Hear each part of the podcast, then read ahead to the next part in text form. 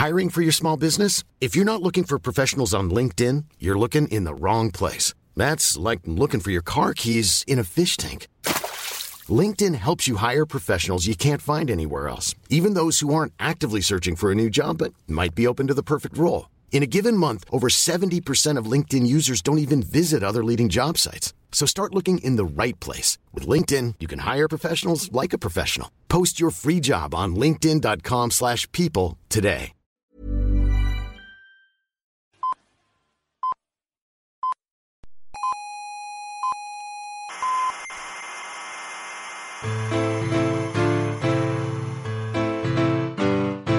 Aquí comienza Coffee Break, la tertulia semanal de la actualidad científica y tecnológica. Buenas tardes, queridos escuchantes de Coffee Break, la tertulia científica, la única donde, aunque parezca imposible, no participa Maruenda. Mi nombre es Marian Martínez, soy investigadora en el Instituto de Astrofísica de Canarias y voy a estar encantada de acompañarles durante una hora hablando de ciencia. Como ya sabéis, nos podéis seguir por internet desde la web podcastcoffeebreak.org. Allí encontraréis todas las posibilidades para escucharnos, así como información para quien quiera pues, suscribirse a nuestro canal. También estamos en la emisora comarcal ICODEN Daute Radio, en el norte de Tenerife, los viernes a las 3 de la tarde. Si quieren escucharnos por ahí, simplemente ajusten el dial al 91.4 de la frecuencia modulada.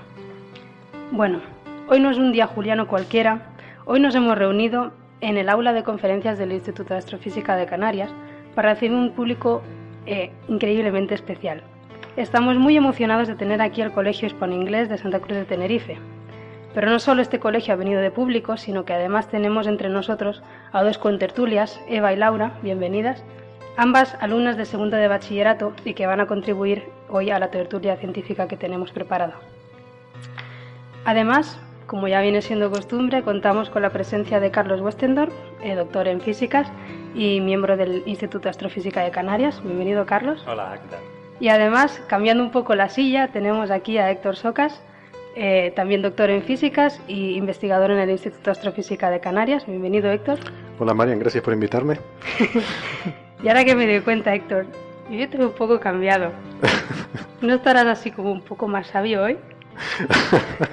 no, no me digas que lo vas a decir. Sí, felicidades. Por aquí no lo saben, hoy es el cumpleaños de Héctor, así que felicidades. gracias, gracias. Bueno, hoy Como tenemos en Facebook un... es imposible guardar estas cosas en secreto.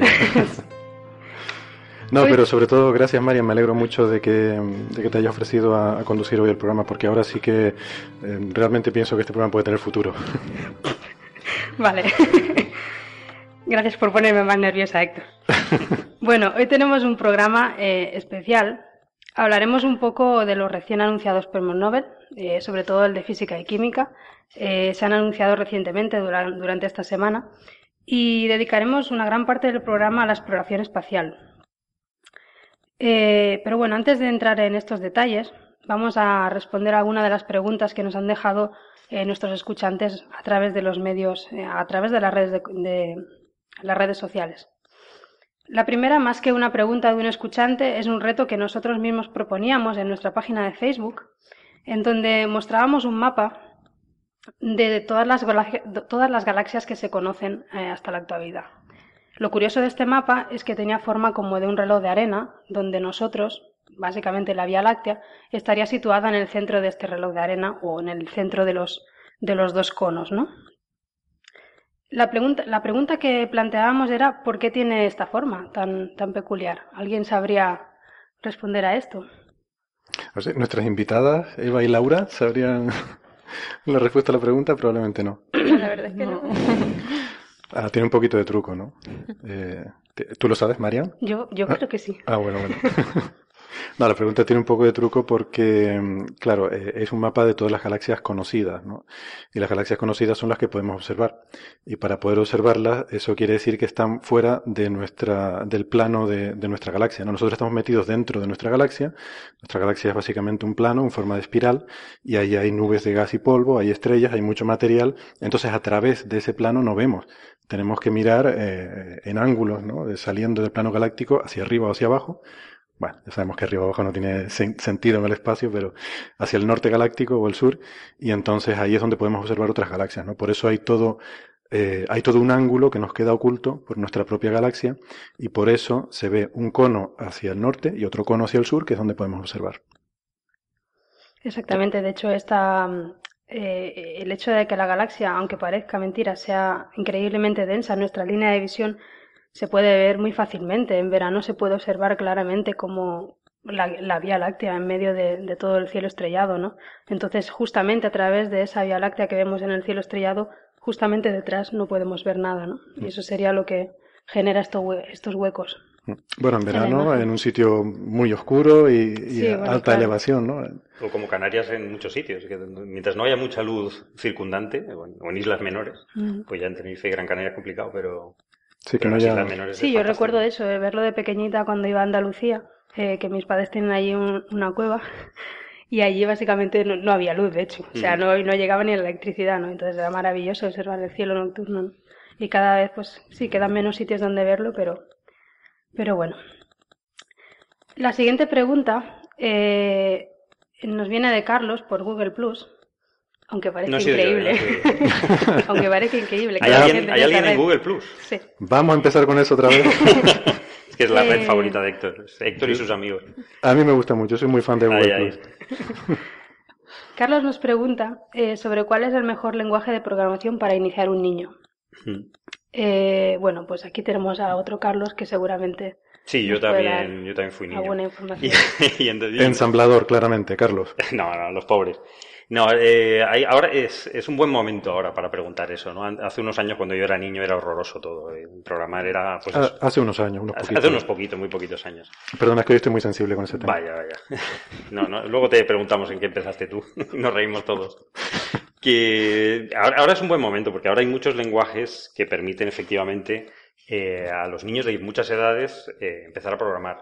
Y empezar a programar como si fuese un juego, es decir, sin saber que realmente están programando pero por lo menos les está estructurando un poco la, mente y, porque programar es simplemente eh, aprender a resolver problemas, que eso es una cosa eh, fundamental para cualquier cosa de, la vida. Eh, ¿no? no, dice muy bien qué edad tiene, no sé si, lo ha declarado abiertamente, pero lo que más o menos está estándar o se está estableciendo como lenguaje de programación lo que se llama el Scratch, que es un lenguaje para niños, chavales pequeños. Es decir, pues desde 6 años hasta 10, que es un lenguaje por bloques, son bloquecitos en los cuales no saben ni qué están programando, simplemente tienen un problema, tienen unos objetos, hay muchos objetos online, si se, si se conectan a scratch.mit.edu, bueno, ya lo pondremos yo creo que en la página del, del, Coffee Break, del blog, eh, es gratis y eh, se puede hacer desde un navegador, no hay que instalar nada, y eh, tienen que resolver unos ciertos problemas simplemente mm, haciendo ciertas cosas. Esas cosas que están haciendo no se dan cuenta al principio, pero están haciendo pasitos de programación. Supongo que es un poco empezarles a entrenar la lógica, ¿no? Sí, sí, sí, sí, sí. De una forma. Bloques quiere decir que es como si fueran legos que vas poniendo. Son como legos de diferentes colores.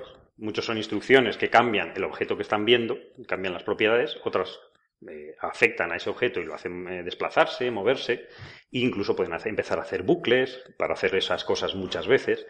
Eh, realmente no se, no se dan cuenta de lo que están haciendo, están divirtiéndose y, pues, pero están programando, porque lo que están escribiendo es código, que no, no lo están viendo porque es una cosa muy, muy visual y muy de colores, pero que es una forma de, de, engancharlos de alguna, de alguna manera, ¿no? Este lenguaje Scratch se está usando también para mover robots, para, para robótica.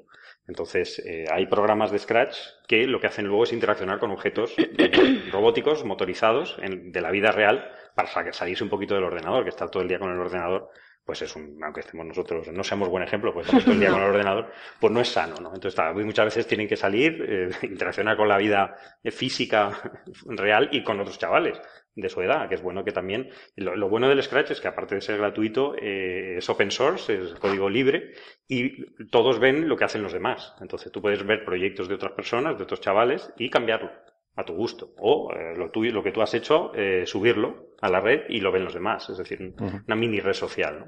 Pero has dicho que la página era de MIT. MIT, del, Instituto Tecnológico de, Massachusetts.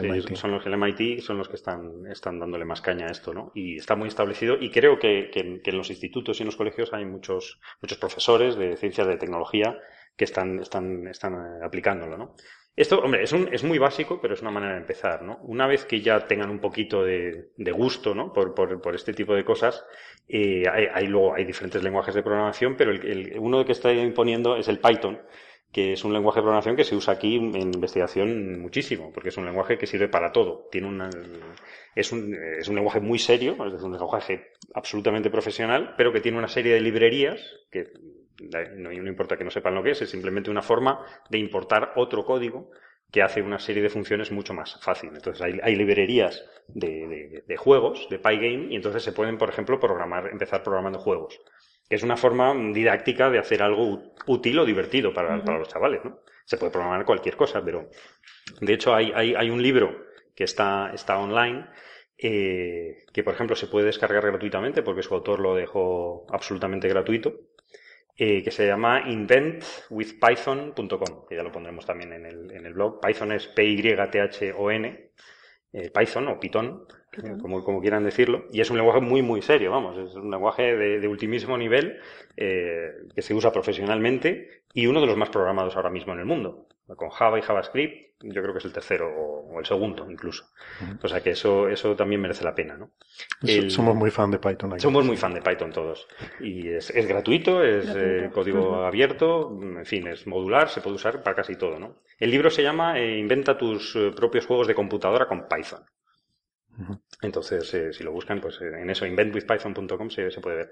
Luego hay otras, hay otras, eh, esto ya es para chavales de, de, más de 10, 12 años, digamos. Esto es una vez que, que estén acostumbrados a lo que es teclear y esas cosas, ¿no? Los chavales más pequeños no, no están acostumbrados, pero vamos, eh, cuando en, cuanto no, le, se quiten el miedo del teclado ya mm, directamente a Python y, y para adelante, ¿no? Eh, luego hay otras, hay otras cosas, por ejemplo, el appinventor.mit.edu, también del MIT, del, también del MIT, también del MIT, hacen aplicaciones para móviles. Entonces aplican, eh, es, es, también es un código bastante sencillito y eh, pueden hacer aplicaciones que luego se lo descargan a los móviles y pueden hacer diferentes eh, cosas, ¿no? O sea que es otra forma también de, de encontrar un motivo para que uh -huh. apliquen lo que, lo que están haciendo, ¿no? Incluso hay, hay juegos ya, eh, por ejemplo, para mayores de 12 años que se llama codecombat.com, codecombat.com, que es un juego, un juego de combate, de peleas, de rol, de clásico de toda la vida. Lo que pasa es que para resolver las peleas, no solamente mover un, un, un ratón o un teclado, tienen que meter código. ¿En serio? Sí, te lo digo en serio. Pero es muy buena idea, yo creo, porque eh, el objetivo es ganar la batalla, pero lo tienen que hacer con código. Entonces, que es una época estupenda para ser friki, ¿eh? Sí, es la mejor. en mi época no había estas cosas y no nos para aburríamos. Ser friki, para criar a nuevos frikis. Y para criar, sí. Por eso que hay que compaginarlo con salir a la calle y sobre todo que interaccionen con otra gente de su edad, porque esto está muy bien, pero bueno. si no hay que descompensar las cosas. Efectivamente. ¿no? Lo hablo por experiencia, que yo quería quedarme en casa siempre y no, y no, era, y no fue bueno. el resultado no es, no es el óptimo. Entonces, pero en mi época no había estas cosas, así que a lo mejor. Claro, es que. ¿Tú, tú, vamos, ¿tú con qué programabas? Yo en ensamblador, ensamblador, pero, sí, sí, pero no me creo nada. código máquina directamente. Madre mía. No, y, y, ustedes, Eva y Laura, en el colegio dan programación? No, ¿O? la verdad es que, bueno, nosotras, yo eh, hasta el año pasado estaba más en la rama de biología, entonces nunca di eso. Yo la verdad que ahora soy de humanidades, así que tampoco he tocado mucho lo que es la informática. Pues deberían, Pero, yo creo que deberían, porque eso es útil para todo, ¿no? Es útil para todo, sí, sí, sí. Porque es resolver problemas, y resolver problemas lo vamos a tener que hacer, yo creo que en, ¿no? en todas las cosas. No, y aparte también que lo de ser de humanidades a lo mejor no es para toda la vida, que, que eso se cura. a ver. Qué malo eres. No, malo no, no, no, no. Es tu ni caso, ¿eh? Ni caso, ni caso. Bueno, pues muchas gracias, Carlos. La verdad es que mejor no se podía haber explicado y espero que a nuestro escuchante Carlos le, le haya sido de, de gran ayuda. De todas formas, el escuchante Carlos, o sea, esto es un poco sospechoso, ¿no? No, no, no, el presente Carlos y el escuchante Carlos. Yo hablo con mi escuchante y no, no somos la misma persona, no tengo problema. Una cosa, lo que sí que tienen que consultar siempre es con, con los, los, profesores de, de, colegio y de instituto, porque seguro que están formados en este tipo de cosas. Yo tengo muchas amigas profesoras. Que, que están, se están formando en generar eh, apps, o sea, aplicaciones para los móviles o, o, programando en Scratch. Es decir, que siempre contacten con lo que tienen más cerca. No, no uh -huh. empiecen a, a, abrir caminos, sino que primero vean a ver qué es lo que se puede hacer con sí, lo que ya hay, que seguro que hay muchos recursos. ¿no? Sí, sí. Yo creo que la programación tiene una cosa muy bonita y es que se puede funcionar muy bien de forma autodidacta. O sea, no quiero ir en contra de lo que tú estás diciendo, Carlos, que no, efectivamente además, además. tener un buen profesor está genial, ¿no? Uh -huh. Pero que, que, también uno, por su propia iniciativa, eh, eh, simplemente con, libros como estos que tú has recomendado o páginas web y recursos que hay hoy en día, se puede aprender mucho por uno mismo, ¿no? Y siempre es una, una cosa que viene muy bien el ser capaz de, pues eso, de, aprender cosas uno mismo. Es una habilidad que viene muy bien luego. Esa es la primera parte de resolver problemas. Sí. Buscarse la vida. Buscarse la vida. O sea, saber quién los puede resolver o dónde lo puedo encontrar. Ahora como hay internet, cuando yo era pequeñito no, vas a Google, ¿no? Y era horrible. Ahora vas a Google y bueno, hay que saber buscar en Google, ¿no? Y hay que saber inglés. Los, de aquí, pues eso es lo que tienen ganado. Sí. Eso bastante inglés. Pues bueno, yo creo que ya dejaremos atrás el, las preguntas de nuestros escuchantes y decirles que muchas gracias y que por favor sigan contribuyendo con estas preguntas y así enriqueceremos nosotros nuestros programas. Eh, como había comentado antes, gran parte del programa se va a dedicar a la exploración espacial. Eh, y aquí nuestras compañeras Laura y Eva van a ayudarnos bastante a, a comentar ciertas, sobre ciertas misiones que se han mandado recientemente. En concreto, una especialmente, que se denomina Solar Dynamics Observatory, eh, que este año, el 11 de febrero, fue, cumplió cinco años de misión. Esta misión observa el Sol 24 horas al día, todos los días. Incluso de noche. Incluso de noche, increíble. Los americanos es que son la leche. bueno, podríamos decir entonces que Solar Dynamics Observatory es un centinela del Sol. ¿Tú qué opinas, Laura? ¿Qué más nos puedes contar sobre eh, esta misión? A mí, o sea, nosotros en clase vimos esta semana un vídeo, el vídeo del 5 aniversario, y la verdad es que las imágenes eran increíbles. Entonces, me llama la atención que pueda estar mirando al sol permanentemente y que lo que intenta es, por lo que yo entendí por lo menos, averiguar cómo funciona y cómo funciona su campo eléctrico y de qué está compuesto y del viento solar también, ¿no? Entonces, para evitar, o sea, para poder prevenir eh, daños a los astronautas y también incluso a, en tierra, que eso puede afectarnos, ¿no?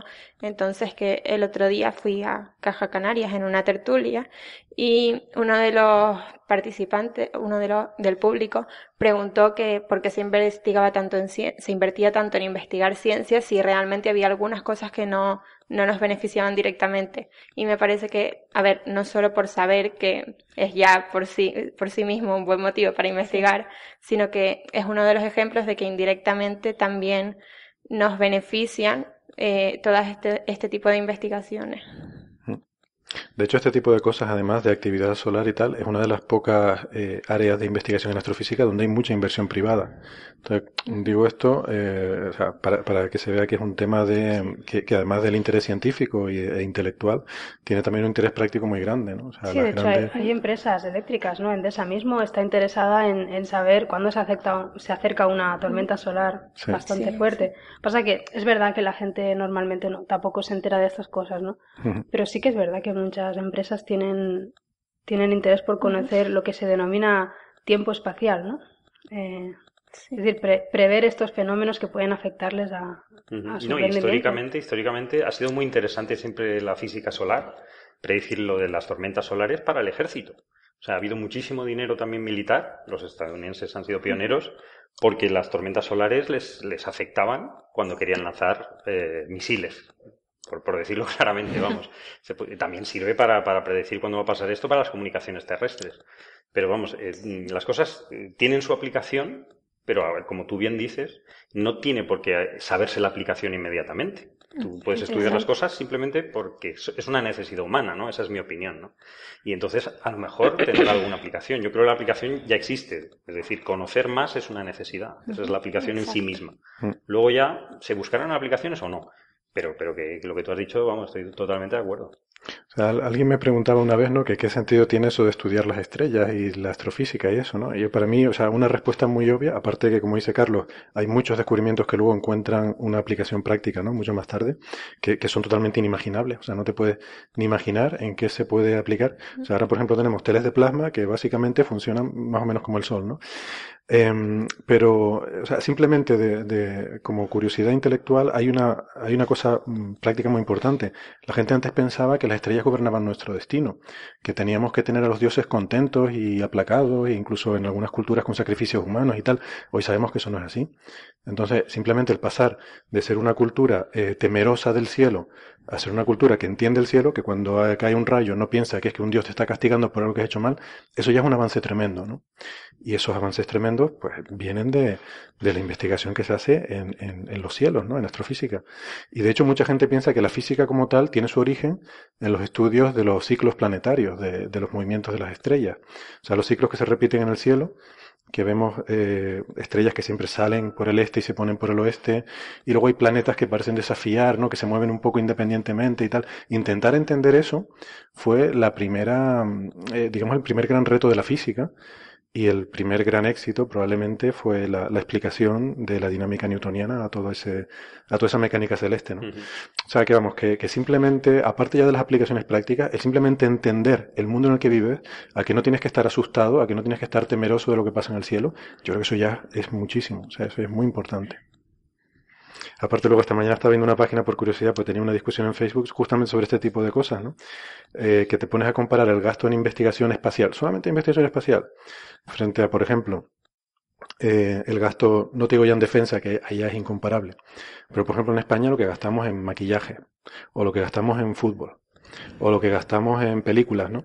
Y tú dices, cuando hacen esa pregunta, dices, caramba, ¿y por qué no preguntan cuánto gastamos en películas o cuánto gastamos en maquillaje? Que es más de lo que gastamos en investigación espacial, ¿no? Como humanidad. Entonces, bueno, en fin, es un poco demagógico el argumento, pero, pero es importante responder a la pregunta, ¿no? Eh, porque, porque bueno, eh, la pregunta pues tiene sentido, ¿no? O sea, cuando a uno le dicen que una misión espacial cuesta 500 millones de dólares, te, te dice, bueno, pues que no se pueden hacer muchas cosas. Sí. Entonces, claro, pero un país tiene presupuestos que son infinitamente mayores que eso, ¿no? Pero bueno, nos estamos yendo un poco por las ramas. No, de verdad esta misión es increíblemente espectacular. Aparte de que ha tenido resultados realmente importantes en cuanto a lo que decías, ¿no? A conocimiento de, del campo sí. magnético. No solo ya solamente lo que nos afecta a nosotros en la Tierra, sino para física fundamental, ¿no? Uh -huh. Yo creo que todo el mundo estará de acuerdo que el Sol es un laboratorio de plasma idóneo y único, ¿no? Sí, sí, es la estrella más cercana que tenemos. Es la estrella más cercana que, que tenemos. estudiar bien, claro. Y sí, sí. Y no podemos reproducir esas condiciones en, todavía en la Tierra, no. que hay en el Sol. Lo estamos intentando con los, los aceleradores estos de, de, fusión, ¿no? Sí, yo creo que ya solo energía, por eso pero... justifica cualquier inversión. Cualquier sí. inversión que se hagan. Uh -huh. Eh, pero bueno, hablando... Aquí, aquí, somos muy fans además de SDO, ¿no? Sí, Porque, eh, sí. bueno, yo por ejemplo en mi caso particular, además soy muy fan y de hecho eh, tengo una estudiante de doctorado, Ana Griñón, que está trabajando, su tesis doctoral es, eh, trabaja con datos de SDO observando manchas solares, ¿no? No sé si saben, bueno, habrás visto, si han visto estos vídeos de SDO, habrán visto las manchas solares, ¿no? Y estaba pensando, podemos dar aquí la primicia eh, informativa del descubrimiento de Ana. Venga. Que, venga, venga. Venga, vamos a darlo en Coffee Break. Esto es algo que es información totalmente en exclusiva para nuestros oyentes, todavía no está publicado, ni siquiera se ha, se ha contado todavía en ningún congreso, pero eh, Ana Griñón ha descubierto en estas observaciones de, manchas solares que los filamentos de la penumbra de las manchas tienen una oscilación que no se había visto nunca antes con periodos entre 10 y 15 horas. ¿Por qué? Ni idea. Eh, ¿Qué es lo que le hace oscilar? No tenemos ni idea. Pero eh, cuando encuentras algo nuevo, pues siempre es una puerta para tirar del hilo y, y aprender cosas nuevas, ¿no? Entonces, bueno, pues oye, un pequeño granito de arena en todo esto que es la investigación científica, pero mm, bueno, pues ahí, ahí está. Enhorabuena una... a Ana y a su director de tesis. Enhorabuena a Ana, sobre todo. El, el, director no ha hecho mucho, sino decirle, mira, ponte a mirar estas imágenes. Y, pero, pero bueno, está bien poder dar primicias de estas científicas aquí en este programa, ¿no? Esto ya digo, no se ha contado todavía en ningún congreso ni, ni está publicado.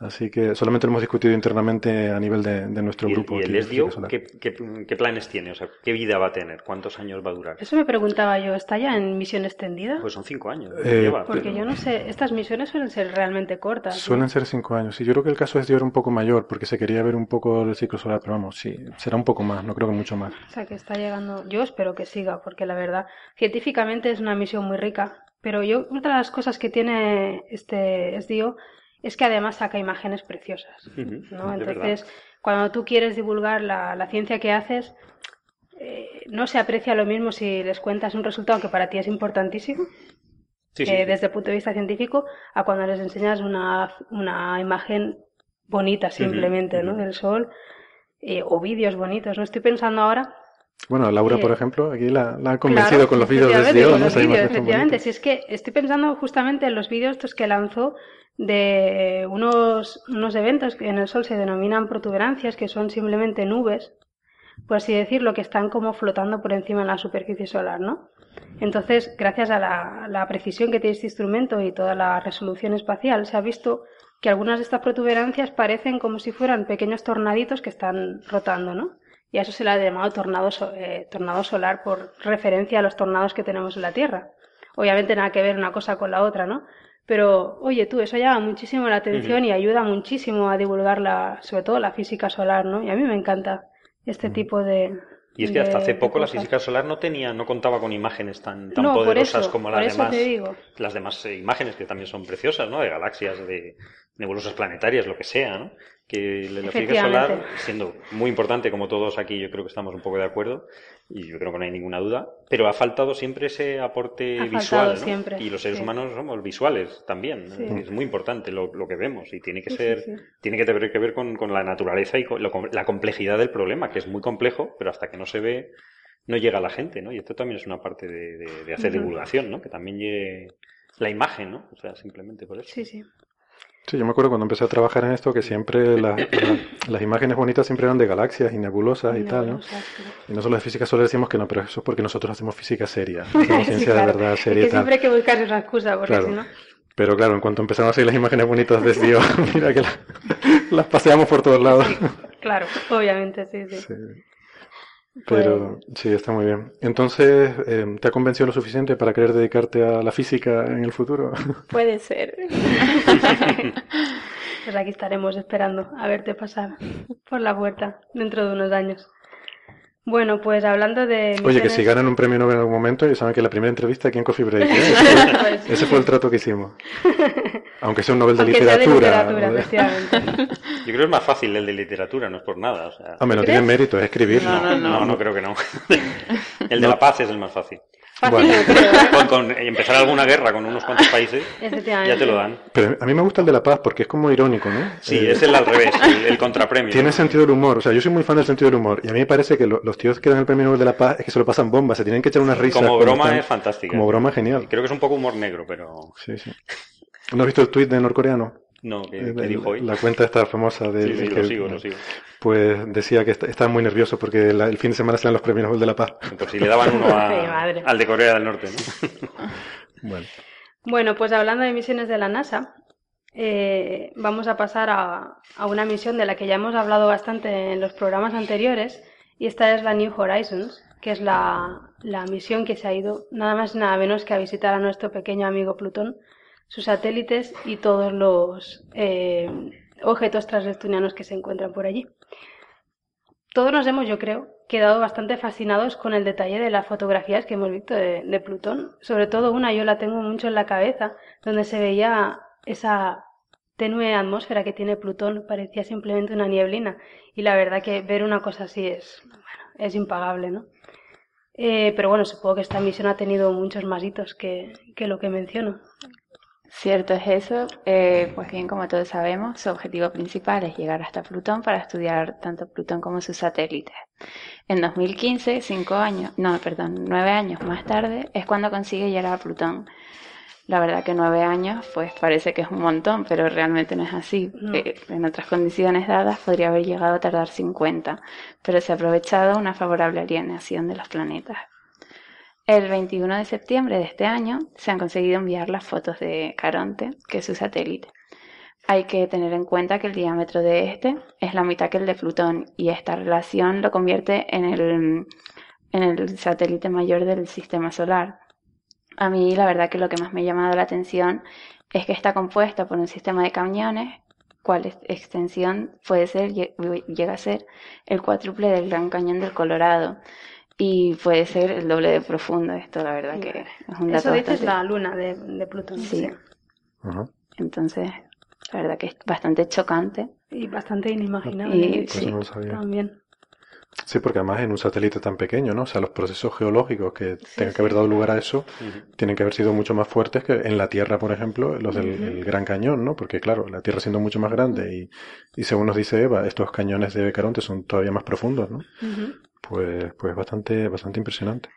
Además, el sistema de, de, satélites de Plutón es bastante curioso porque como Plutón es tan pequeñito relativamente, comparamos sus satélites, pues no, no domina tanto, ¿no? No ejerce un dominio gravitatorio tan fuerte y el sistema es bastante caótico, ¿no? Lo hemos comentado alguna vez que la, las otras lunas tienen, tienen una rotación que es caótica, es aleatoria. O sea, que tú estás en una luna de Plutón y no sabes por qué, por dónde te va a salir Plutón al día siguiente.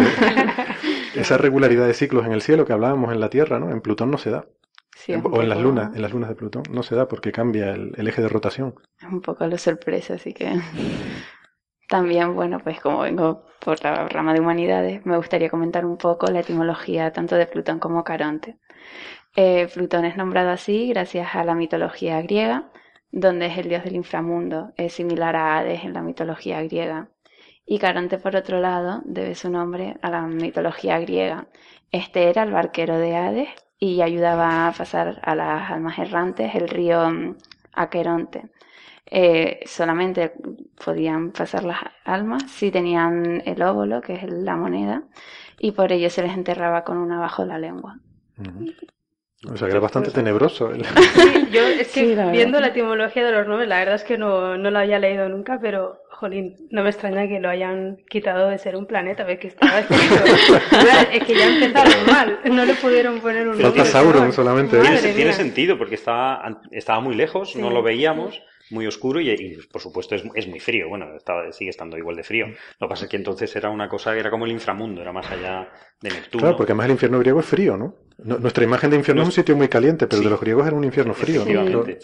Entonces yo, tiene sentido en, en, ese sentido. A lo mejor ahora que ponen nombres a las cosas cambian eh, favorablemente, aunque han seguido con, con, Sauron y han seguido con Mordor. ¿Dónde le han puesto Bueno, así eh, informalmente la misión en Caronte, yo creo que la zona de más oscura es Mordor.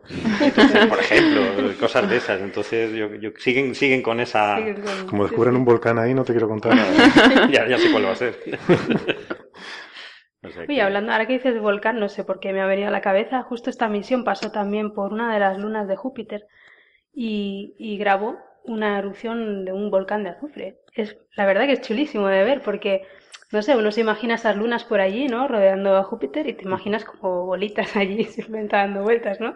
Sí, algo inerte, ¿no? Pero, sí, algo inerte, ¿no? Y cuando ves eso, que está totalmente activo, es, son muy activos geológicamente, sí. La, influencia de, Júpiter al, ser tan enorme, es el caso contrario a Plutón y Caronte, ¿no? Al ser tan enorme Júpiter comparado con sus lunas, los efectos de marea producen un montón de movimientos internos por, fuerza de marea y, eso da lugar a mucha actividad geológica, sí.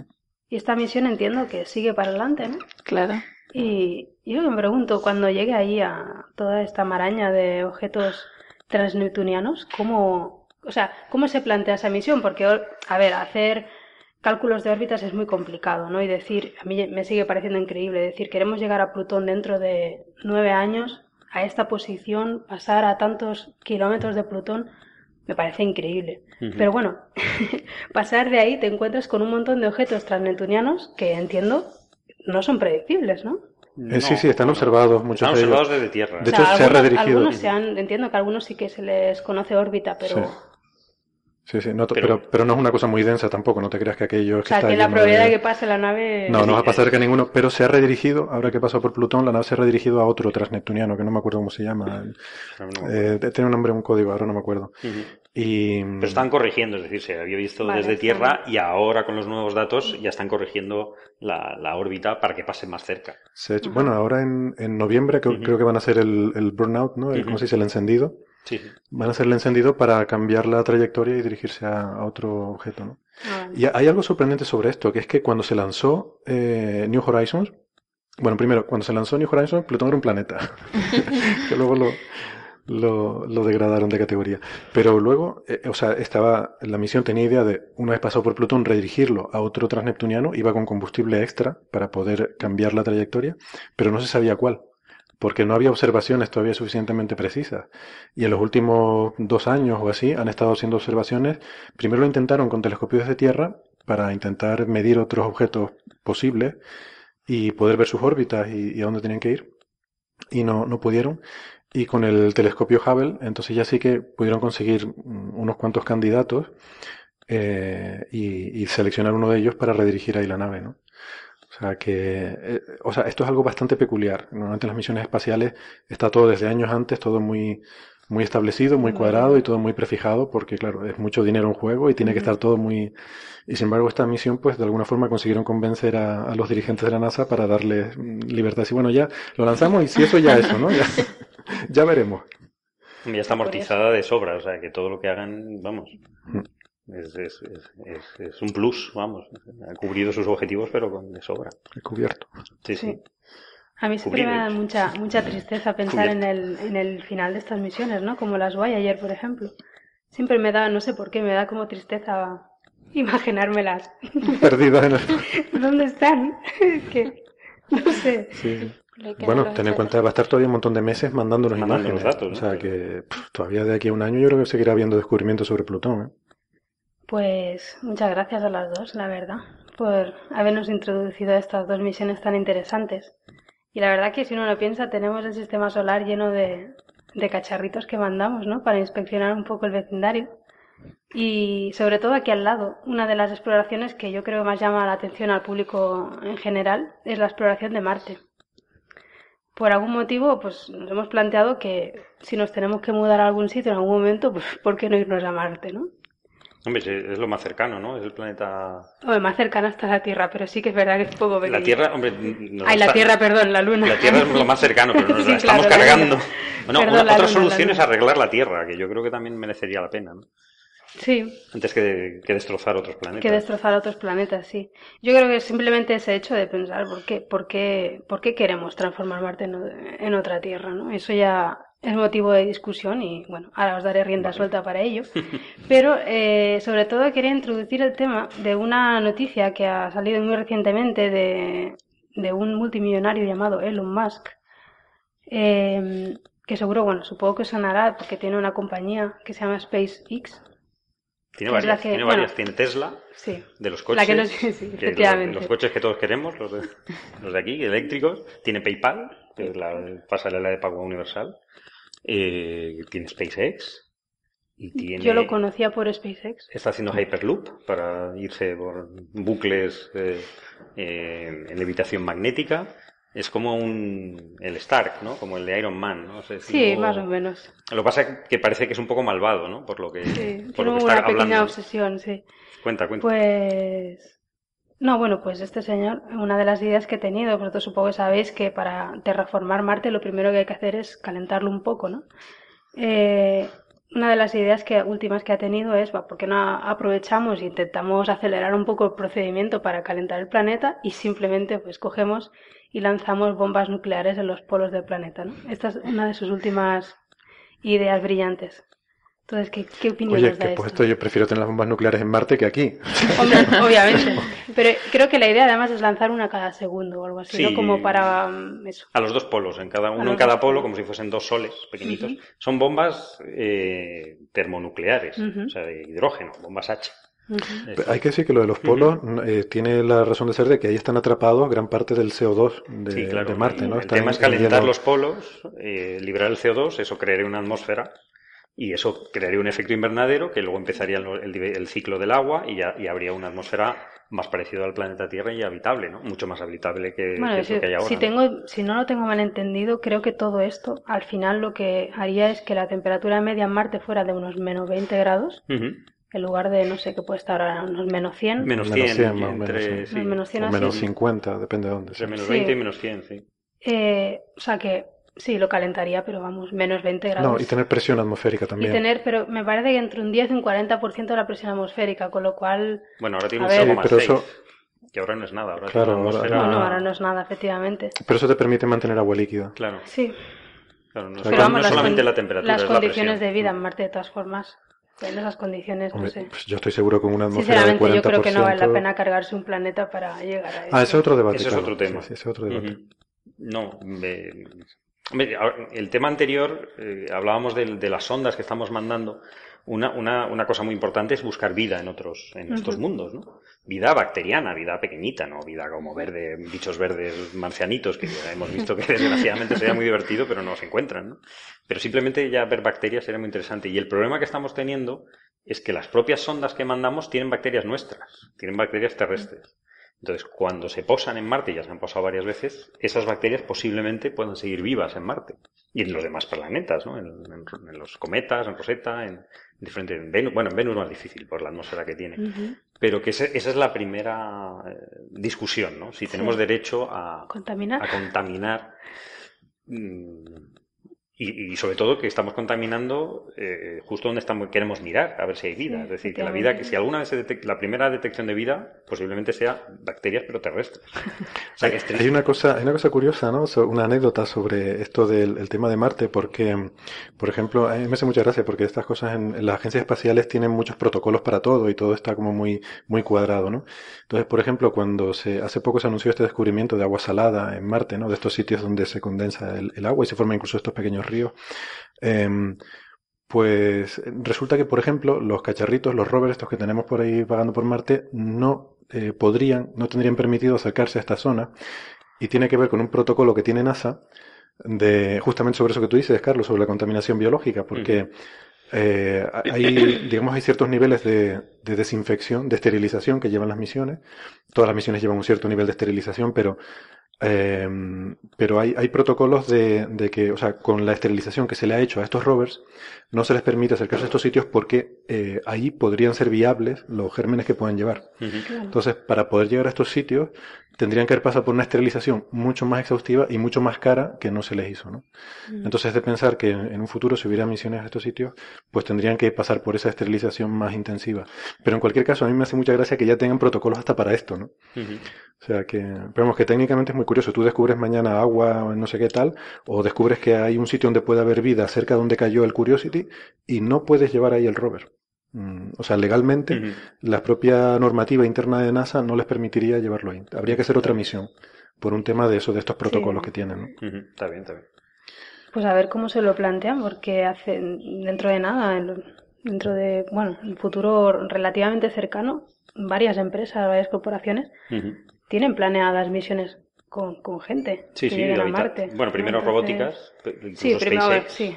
Primero robóticas, Primero pero robóticas, a ver qué para pasa. tampoco faltará demasiado eh, eso. Eh, ¿Tienen pensado mandar a gente? ¿Vosotros cómo lo veis eso?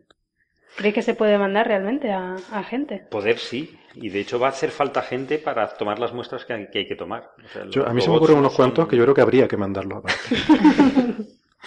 podemos hacer una lista de gente enviada, pero no como castigo, pero No, no, no, pero ofrecerles la posibilidad. ofrecerles, ¿no? Eh, pero yo no sé con qué fin, o sea, con fin de, de- de investigar o de reco- recoger muestras. Yo creo que el fin es colonizar. O sea, en todo esto tiene que ir ese fin detrás. Sí, Ah, históricamente. sobre todo porque además lo están haciendo empresas privadas, no lo está haciendo NASA ni nada así. Entonces, Yo, que yo de las es empresas privadas no lo entiendo, sinceramente. O sea, no veo qué, qué beneficio pueden sacar si no es geológico de, de explotación de esos No lo de, sé, de ese yo terreno. tampoco. No creo que sea especialmente positivo. ¿no? Bueno, el de Mars One era hacer un reality show. O sea, sí, sí, sí, alguna de estas empresas, Mars One, pretendía hacer un reality show. Cuando, ¿No has oído estas noticias de que han seleccionado gente para ir a Marte? Pues esto Sí. es para esta misión. Y lo que intentan, lo que pasa es que no han conseguido nadie que se lo financie, no han conseguido engañar a nadie, pero ellos lo que pretenden es engañar a algún, bueno, engañar, te estoy bromeando, evidentemente, pero ellos lo que quieren es plantearlo para que algún posible patrocinador lo vea como un negocio en el cual tú pones gente en Marte con cámaras tipo Gran Hermano para retransmitir eso en televisión y Pues con ganar más dinero con razón eso, no ¿no? tiene ningún sentido. O sea, si ya el gran hermano en tierra es horroroso, en Marte. Hombre, yo lo, yo lo veo como un paso en la dirección correcta. O sea, lo- pasamos de tenerlo en la Tierra a tenerlo en Marte e incluso más allá. Yo diría Más irlo- allá, ¿no? A Plutón podían ir. A eh, Plutón. Y así no lo vemos nunca. No, pero a mí me gustaría saber lo que piensan nuestras contertulias más jóvenes, porque eh, hemos estado viendo todo esto desde el punto de vista de la preservación de, de un entorno natural, que es cierto, pero también hay otro punto de vista, que es el de la supervivencia de la especie humana. Porque, eh, bueno, Stephen Hawking lo dijo hace poco, ¿no? La humanidad no puede sobrevivir a largo plazo quedándose en la Tierra.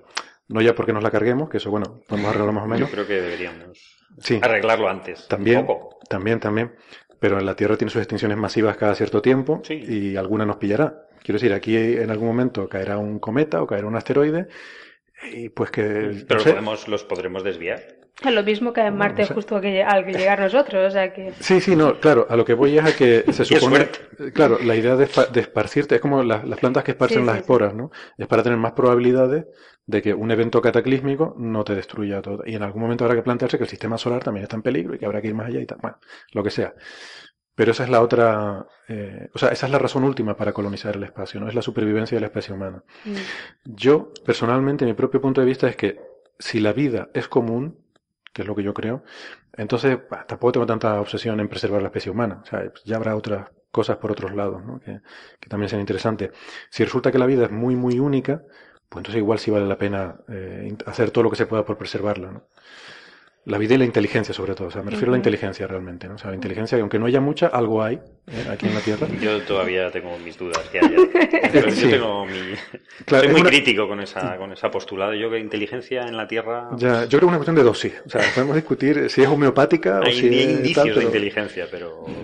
Bueno, no Quizá sé. en literatura o en cine yo he visto algún indicio, pero en Mm. cosas racionales a veces no sé.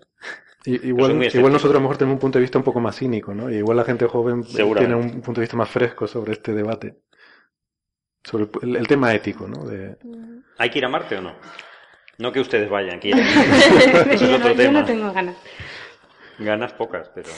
Sí, ¿no? O sea, lo que es por descubrir y ver lo que hay, sí, pero si de verdad nos deberíamos quedar allí, no lo sé. Y otra cosa es que Marte no es de nadie, ¿no? Entonces, como una empresa privada va a decidir por su cuenta que quiere habilitar Marte para que viva la Tierra y ir allí a poblarlo si pudiera. Sí, eso es un buen punto. ¿A Eso quién es, le piden punto. es permiso? como los- la historia lo de los colonos americanos. Es decir, no era de nadie la Tierra, era de los pobres nativos indígenas que viven ahí, que, que vaya gracia que les hizo.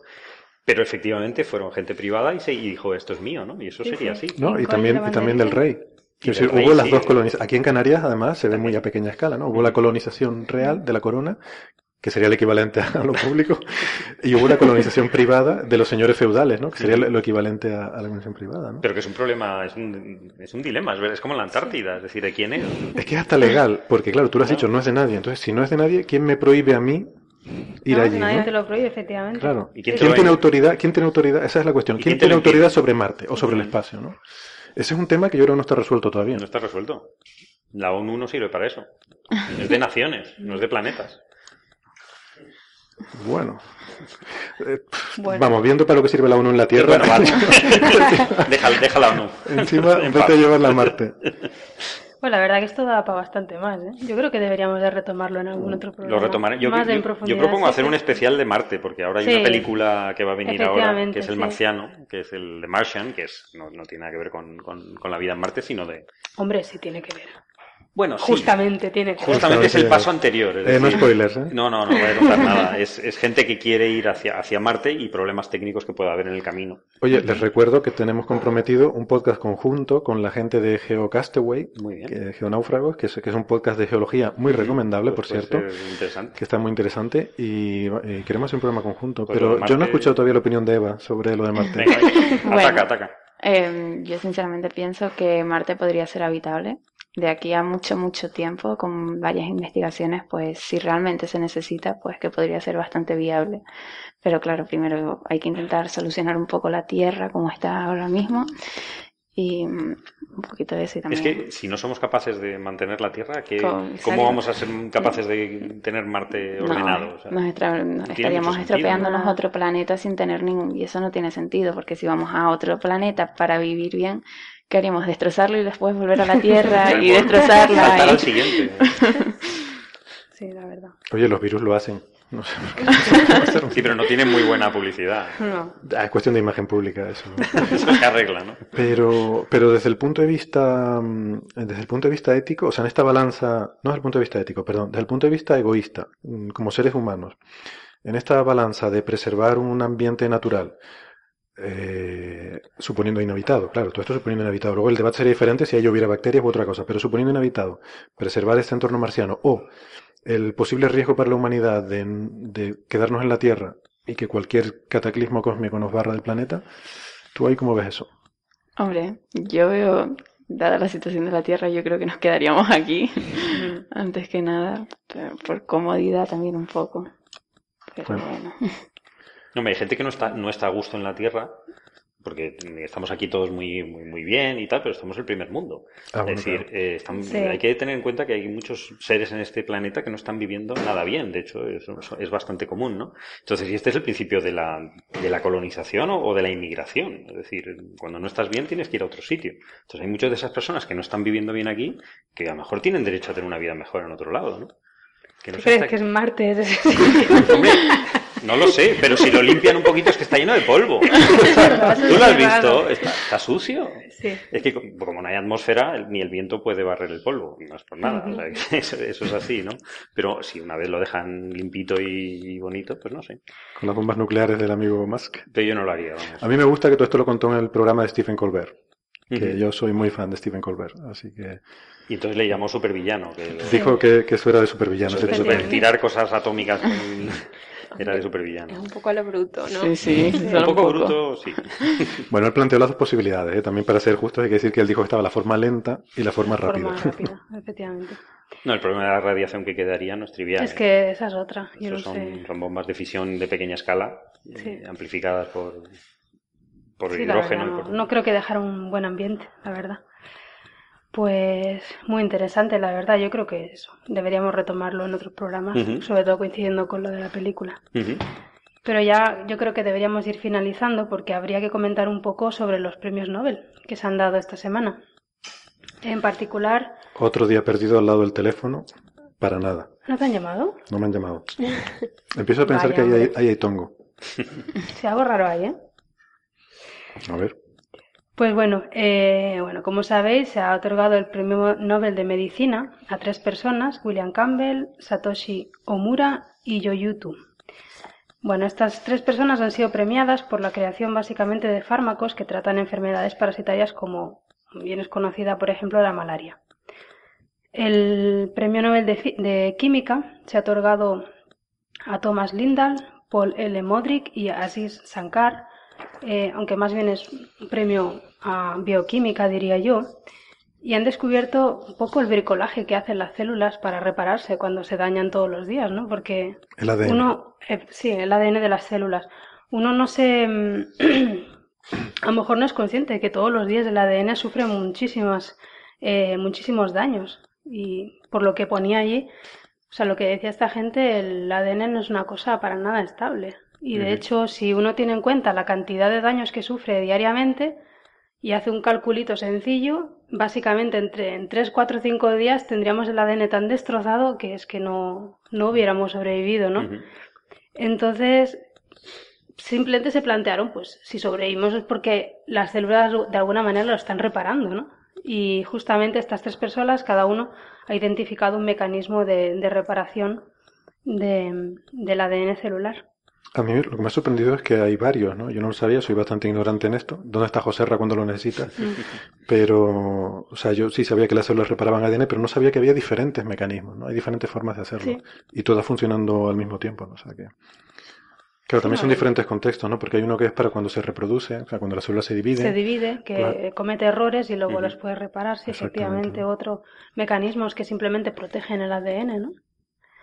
Eh, sí, no, la verdad es, es- está curioso y sobre todo porque cualquier cosa que tenga que ver con reparación de, de errores en el ADN obviamente está relacionado con el cáncer, ¿no? Claro, claro. Que es una de las enfermedades que... Es curioso, porque toda la gente por ahí le dice, le hablas de mutaciones y a lo mejor lo que piensan es en X-Men.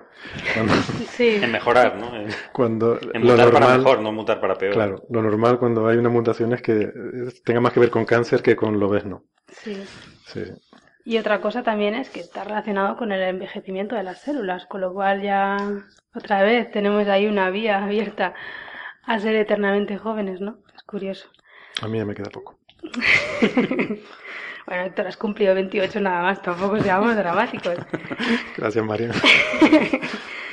Eh, el premio Nobel de Física se ha otorgado eh, a dos personas, Takaaki Kajita y Arthur MacDonald, eh, básicamente, nada más y nada menos, por el descubrimiento de la oscilación de los neutrinos.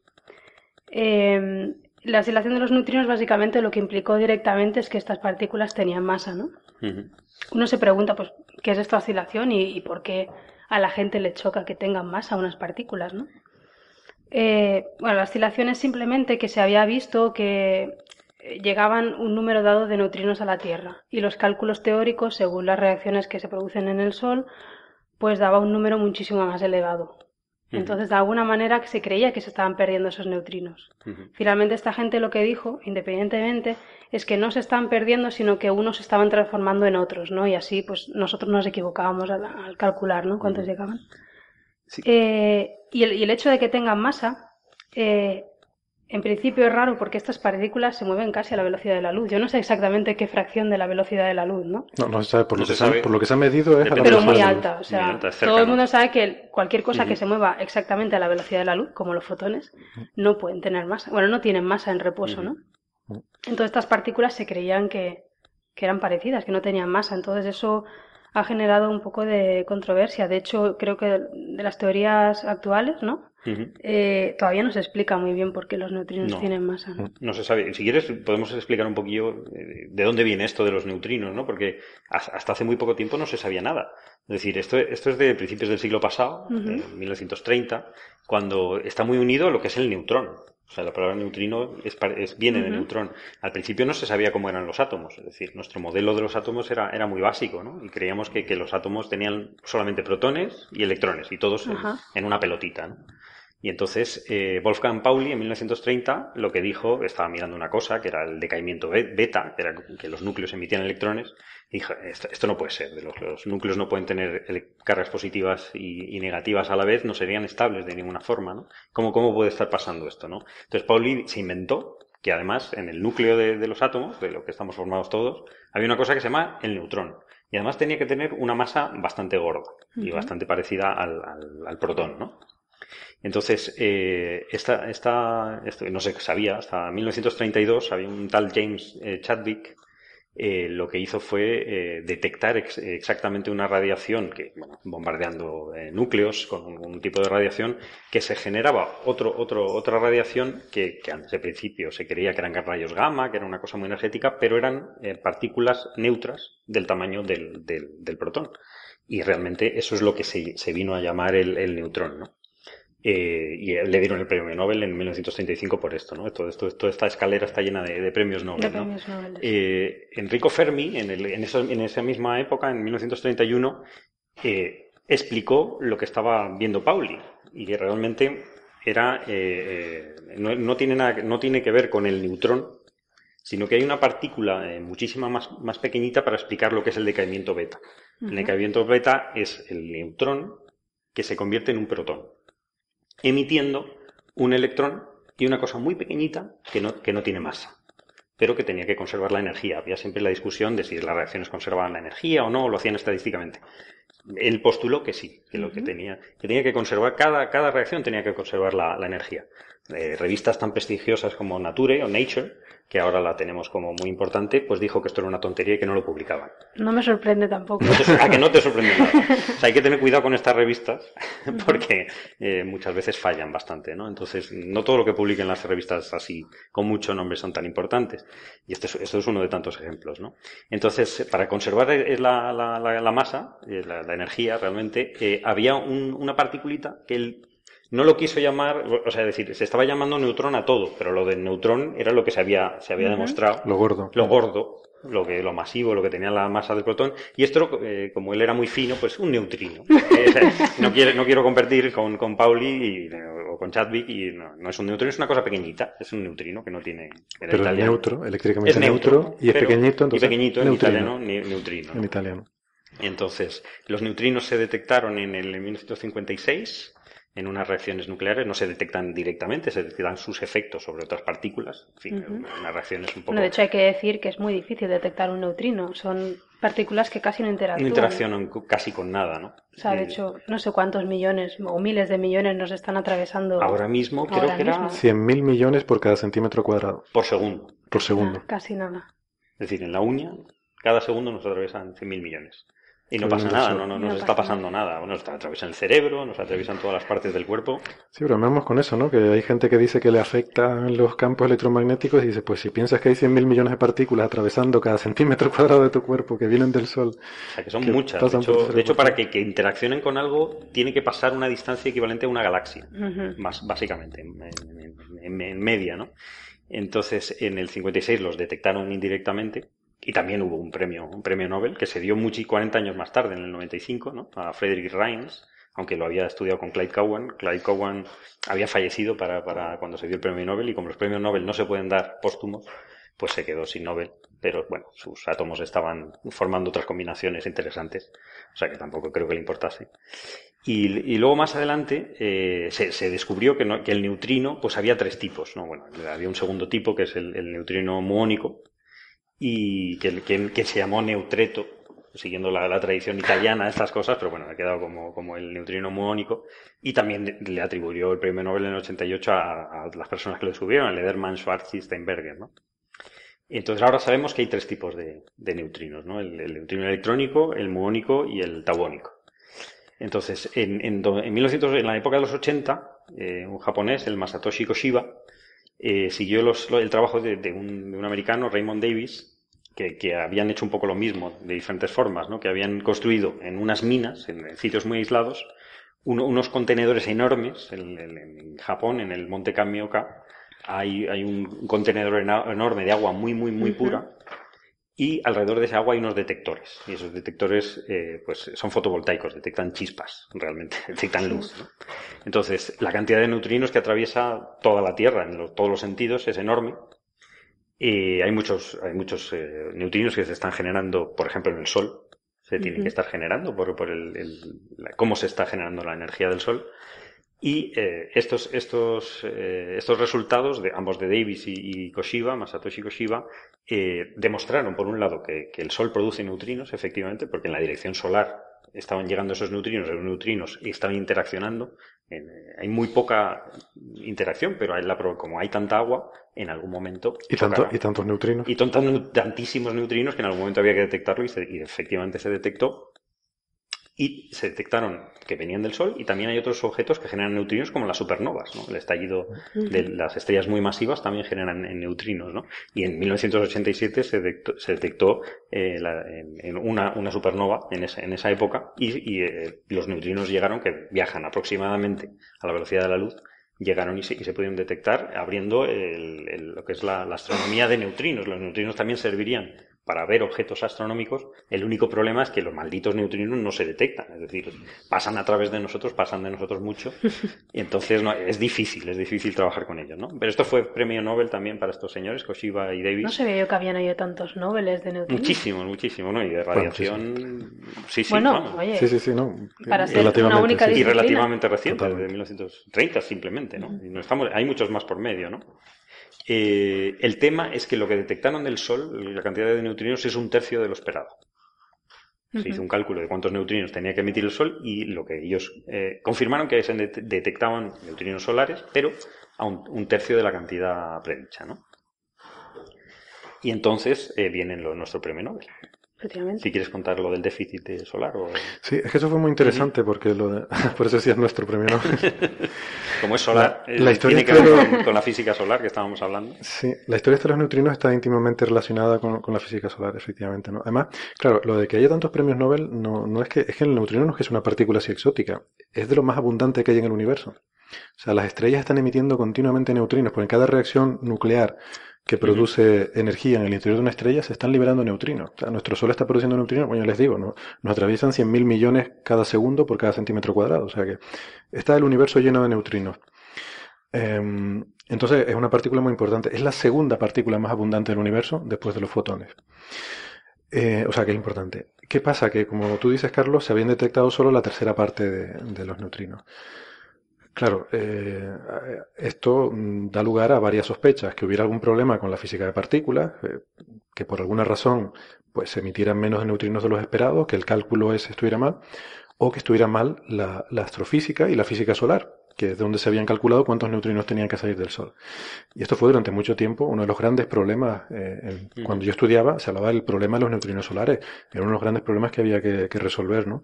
Incluso, fíjate, recuerdo algunas hipótesis eh, bastante, bueno, bastante llamativas, ¿no? Que especulaban con el siguiente hecho. Resulta que cuando se produce una reacción nuclear en el núcleo del Sol, pues el Sol produce energía en su centro, ahí se, produce la energía en, reacciones nucleares y luego esa energía se transmite hacia el exterior y termina saliendo en forma de luz y calor en su superficie. Pues cuando se produce un fotón en el interior del Sol, como el Sol es tan grande y tan denso, ese, ese fotón empieza a rebotar todo por ahí dentro, no sale inmediatamente, va rebotando por todos esos átomos llega a tardar mucho tiempo hasta que es emitido por el Sol. ¿Vale? Tanto es así que puede tardar un millón de años. O sea, la energía que se produce en el interior del Sol tarda hasta un millón de años en escapar. Entonces había elucubraciones del tipo de, bueno, ¿qué pasa? A lo mejor hay algo en el interior del Sol que no sabemos, que no entendemos y a lo mejor se ha apagado. ¿Vale? A lo mejor el interior del Sol se ha apagado. Los neutrinos, claro, como nos llegan inmediatamente, pues no interactúan con nada, pasan a través de todo Claro. y nos llegan y por eso hay pocos neutrinos. Pero hasta dentro de un millón de años, si el Sol se apagó ayer, hasta dentro de un millón de años no nos enteramos de que se ha apagado. ¿Vale? Entonces hay especulaciones en ese sentido. Igual nos llegan muy poquitos porque el motor nuclear del Sol ha bajado de, de rendimiento. O sea que, bueno, el tema no era, no era tampoco eh, cuestión baladí.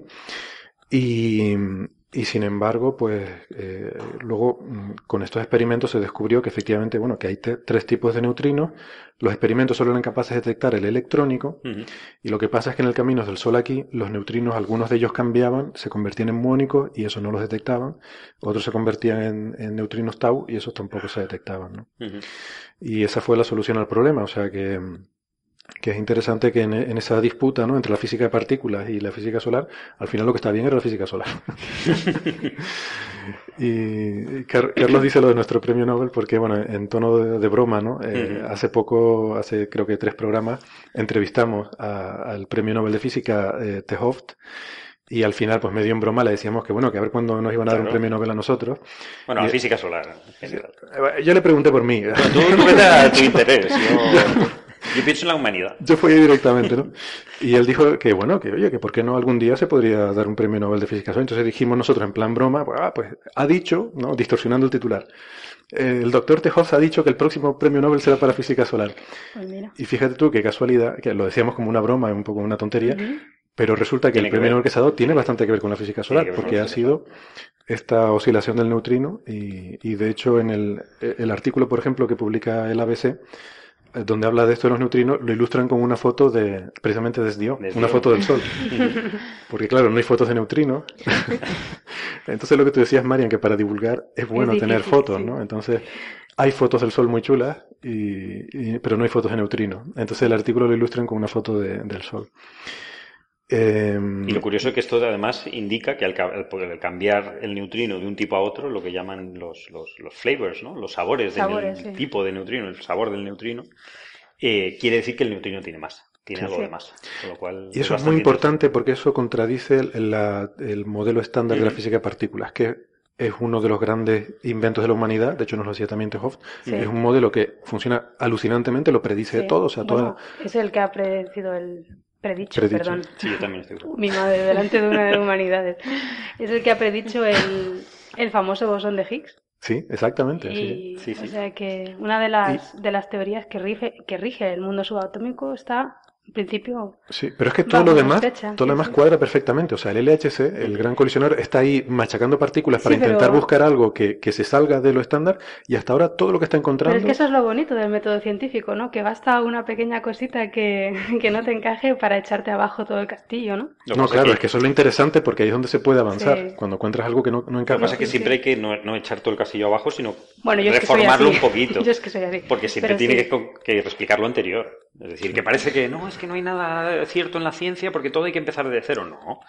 Mm, Es que hay que tener cuidado con se cosas. avanza. Sí, sí, O sea, eh, hay que cambiar un poquito el modelo y el mo- eh, a- adaptarlo a que explique esto o efectivamente cambiarlo entero. A lo mejor hay que cambiarlo entero, pero tiene que, pero hay que explicar todo lo tiene que ser anterior. explicando todo lo Sí, anterior. claro. obviamente. O sea que, O sea que no- para todo lo anterior sigue funcionando bien. o sea que no todo es modelo actual, relativo pero y no sabemos nada, no, no, No. todo lo contrario, sabemos un montón, Claro. pero hay muchísimo más que no sabemos. Hay mucho más que no Afortunadamente para nosotros para vivir de esto, porque si no...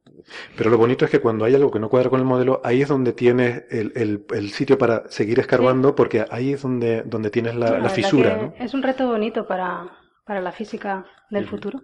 Sí, no, y que muchas veces no- nunca, es la rabia que me da, que nunca se cuenta lo que no se sabe, que es muchísimo, porque queda como feo, ahí parece que es- mejor contar lo que sabemos, ¿no? pero también hay que, es muy divertido contar las dudas que tenemos, Sí, eso lo tiene que saber la gente, sí. ¿no? Y, y estas cosas hay que decirlas. Pues la masa del neutrino es uno de los grandes enigmas. Pues ¿Por sí. qué los neutrinos tienen masa? No deberían tenerla. No deben tenerla. Según la física que sabemos, los neutrinos no deberían tener masa. Pues mira, Y eso ahora, se sabrá dentro de poco, ¿eh? es infinitesimal, ¿eh? El próximo premio Nobel. Premio Nobel es eso. Seguramente. Pero hay muchos, con lo cual es importante. Muchos neutrinos, muchos, Muchos Nobel. neutrinos y premios Nobel un montón. Los que quedan. Si no se muere que la gente, claro. Pues chicos, chicas, muy interesante la verdad el programa de hoy. Espero que a nuestro público le haya parecido interesante también. Si quieren preguntar algo, le decimos o... ¿Sí? ¿Alguno de vosotros tiene alguna pregunta sobre alguno de los temas que hayamos tratado? A ver, si ustedes no preguntan, preguntamos nosotros. Así que ustedes verán. Todo esto entra en el examen, ¿eh? Han estado apuntando, ¿no? Chico este. Dime. Ah, no, creí que estaba levantando la mano. Vale, vale. Dime. Aquí hay una pregunta.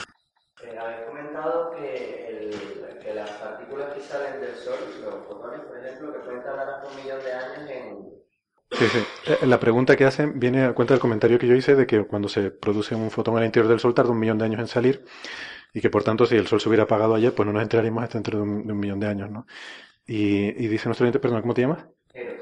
Eros nos pregunta que, bueno, que eso no ocurrirá así de repente, sino que eh, iría siendo gradual el, el tema, ¿no? Sí, o sea, evidentemente eso no puede pasar. Además, por física, una cosa tan grande como el Sol no se puede apagar de un día para otro.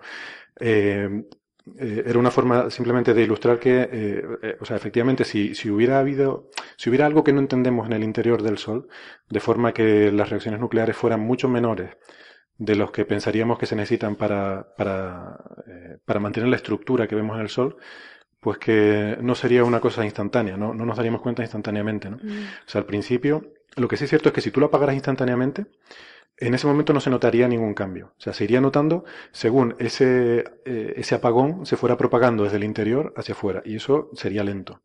Sería lento. O sea, veríamos que primero colapsan las partes interiores, ¿vale? Eh, pero las repercusiones de eso en las capas exteriores que nosotros vemos tardarían en, verse.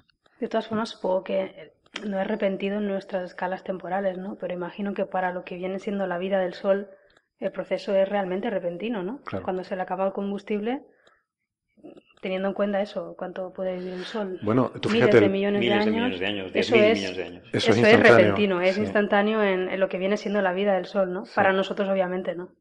Hay cosas, o sea, hay cambios estructurales que sí ocurren en escalas de tiempo que, por ejemplo, cuando el Sol se convierta en gigante roja dentro de 4.000 millones de años, En escalas rápidas. sí. eso va a ocurrir en meses. O sea, en cuestión de meses el Sol va a pasar de tener el tamaño que tiene a, a A llegar, casi a, a llegar aquí. No, aquí ir más allá, y Marte ir más allá. Y más, decir, sí. eh, ves, si nos vamos a Marte no va a servir de nada. No va a ser- No, no, Dentro de por eso, 4.000 por millones de años Yo- da igual lo que Yo me, repla- replantearía el, la, la segunda residencia, la verdad. Yo si no hay playa no, no iría. No por, no por nada, ¿eh? Es mi condición. Sí, otra pregunta. Que, eh, ahora ya que habéis comentado lo- eso, eh, también habéis nombrado en un momento que Bueno, preguntan en el público, ¿cómo es tu nombre? Perdona. Eros, Eros, eso. Eh, si realmente la humanidad está condenada a quedarse en la Tierra, si podemos llegar a salir del, del sistema solar o incluso de la Vía Láctea.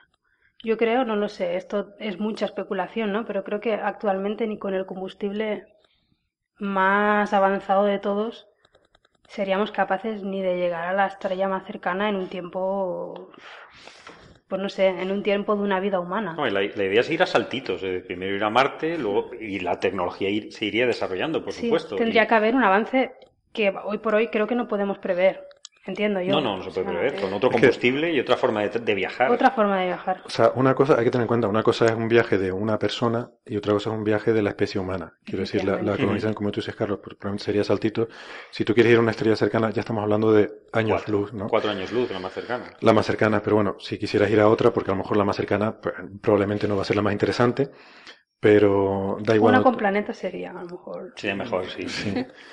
Eh, a lo mejor ya te planteas incluso este concepto que se ve mucho en ciencia ficción de naves generacionales, ¿no? O sea, una ciudad con 100.000 habitantes que es una nave, ¿no? Que se construye en el espacio y que en un momento dado, pues se lanza y que va a tardar, pues yo qué sé, siglos en, en llegar a, la- a- a su destino, ¿no? Y pasarán generaciones que vivirán en esa nave hasta llegar a- al planeta que se supone que van a colonizar. Sería un poco el tema. Eh, si nos quitamos encima las, limita- las limitaciones tecnológicas, porque dices, bueno, supongamos que en el futuro la tecnología nos va a permitir ir a la velocidad que queramos y a tal, y nos quedamos solo con las limitaciones físicas, por ejemplo, de la velocidad de la luz, en principio, si tú eres capaz de acercarte lo suficiente a la velocidad de la luz, en tu tiempo, en tu reloj interno, tú puedes llegar a cualquier parte de la galaxia en un tiempo razonable de años, ¿no? Un tiempo humano. Para la Tierra habrá pasado mucho más. O sea, puede ser que tú vayas al otro extremo de la Vía Láctea. Si tú vas cerca de la velocidad de la luz, por ejemplo, imagínate una tecnología que te permita viajar cerca de la velocidad de la luz, en la Tierra habrán pasado 100.000 años cuando tú llegues. Pasa que a lo mejor para ti han pasado, no sé, 10 años. Ujú. O sea, a lo mejor tú te has subido a una nave y 10 años más tarde llegas al otro extremo de la galaxia. En la Tierra detrás habrán pasado 100.000 años. Entonces, bueno, como de nuevo, para ir a colonizar puede estar bien, lo que no esperes es volver. Pues no, no te vas a encontrar con nadie. Y, y luego ya, claro, hablabas incluso de salir de la Vía Láctea. Yo eso ya sí que me parece, o sea, no, no, no consigo concebir. Eh, o sea, la No, galaxia de o sea, Andrómeda es que- está, ¿a ¿cuánto? A millones de años luz, ¿no? A Ujú, 10.000 sí, años luz. Es que el, uni- el universo está muy, muy extremadamente vacío. Lo que pasa es que no nos hacemos a la idea de cuánto, ¿no? Y aparte que Está para qué, porque es que en la galaxia, o sea, es que no, no veo nada que puedas encontrar en otra galaxia que no haya en la nuestra, o sea, con No. dos, con 100.000 millones de estrellas. Claro, si te vas a otra galaxia vas a tener lo mismo que aquí, en Va a tener 100.000 millones de estrellas también, También. incluso. O sea, si no te dan, si no es suficiente 100.000 millones de estrellas, ¿para qué te vas a otra galaxia? Si no, sí, si no encuentras lo que buscas en las 100.000 millones de estrellas que hay aquí, es improbable que en las 100.000 millones de Andrómeda vayas a encontrar nada diferente, ¿no? En ese sentido, el universo, además el principio cosmológico, ¿no? El universo a gran escala es igual en todas partes, ¿no? Pues muy interesantes las preguntas, muchas gracias. Y yo creo que hasta aquí el programa de hoy. Ha sido súper interesante. Mm. Gracias de nuevo al público, gracias de nuevo a nuestras colaboradoras. La verdad que no, a mí por lo menos me ha encantado tenerlas aquí. ¿Tenemos otra pregunta? Sí. Ah, otra pregunta. Bueno, perdona. que no te quieren dejar acabar, María. No me quiero dejar. Genial. Últimamente se habla mucho eso de que Marte podría ser una alternativa si la Tierra le pasase algo. No, no, no hay, no hay, no hay la más mínima perdona, posibilidad. eh, ¿tu nombre? ¿Quieres repetirla? ¿Tu nombre, perdona? Álvaro, nos dice si hay alguna posibilidad en Marte de, de- de sobrevivir, eh, incluso en algunas zonas donde, porque como hay agua, hemos descubierto que hay agua, Sí. eso sí. Lo que pasa es que en Marte sobrevivir eh, hay, hay varias condiciones muy, muy, muy críticas, ¿no? Primero, la atmósfera es casi inexistente. Es decir, hay, hay poquísima, hay el 0,6% de la presión atmosférica que hay en la Tierra. No hay nada de presión. Y luego es CO2, lo poquito que hay es, es- es CO2 y no nos sirve para mucho, ¿no? De hecho, para nosotros es, es- es tóxico.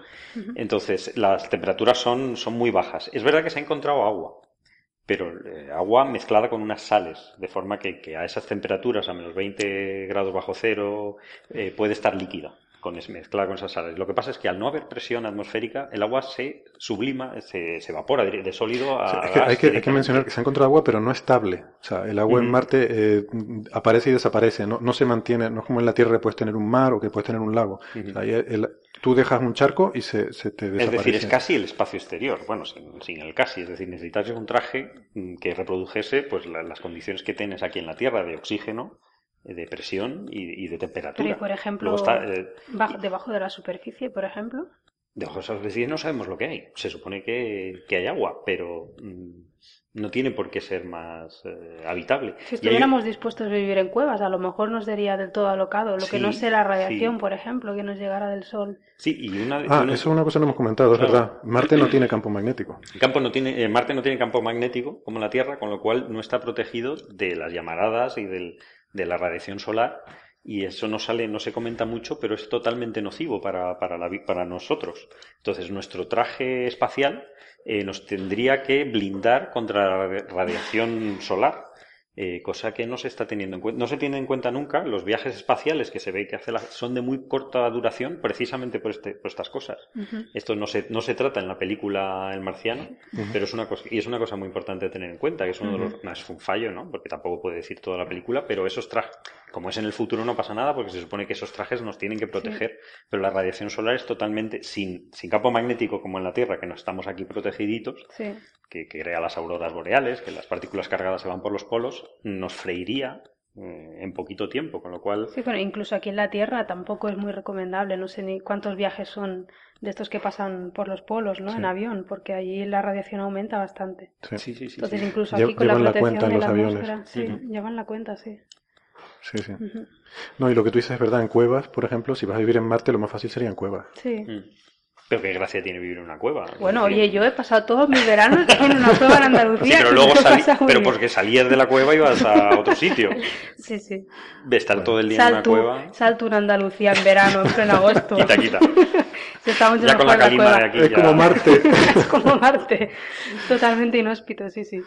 O sea que tendríamos que crear un ecosistema muy protegido de la radiación y que, que reproduzca las condiciones de vida, que somos muy delicados. Tendría que ser parecido a Andalucía. Parece Mm, Andalucía mm. como, como poco. ¿Alguna cosita más? Por aquí. Bueno, nosotros queremos felicitar, más que nadie, porque hace poco nos enteramos que era tu cumpleaños. Ah. Entonces queríamos darle un, de- un regalito. oh, qué bonito. Ah, muchas Por gracias. estar aquí con detalle. nosotros hoy, en vez de celebrar mi cumpleaños. Gracias. Qué bueno. ¿Puedo abrirlo? Claro, claro. Es que me acaban de dar una cosa enorme, azul. Escríbelo. Muy Oye, azul. esto, esta parte la editamos y la quitamos, ¿no? No, no, no, esta parte se queda. Oye, lo que habría que echar una fotito, ¿no? ¿Qué es esto?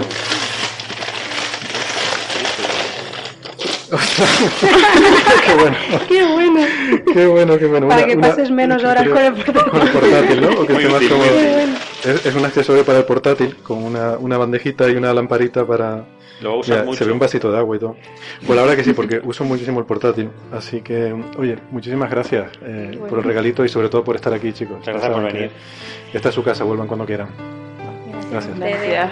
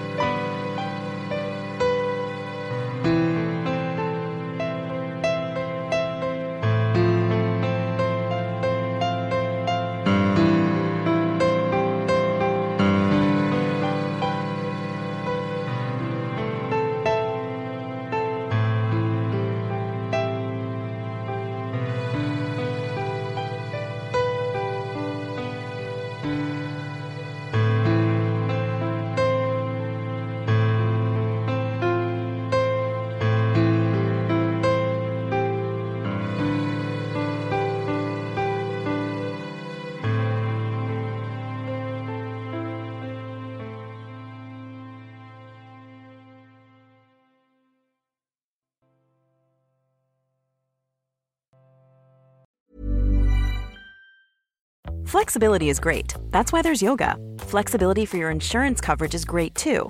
That's why there's United Healthcare Insurance Plans. Underwritten by Golden Rule Insurance Company, United Healthcare Insurance Plans offer flexible, budget friendly coverage for medical, vision, dental, and more. One of these plans may be right for you if you're, say, between jobs, coming off your parents' plan, turning a side hustle into a full hustle, or even missed open enrollment. Want more flexibility? Find out more about United Healthcare Insurance Plans at uh1.com.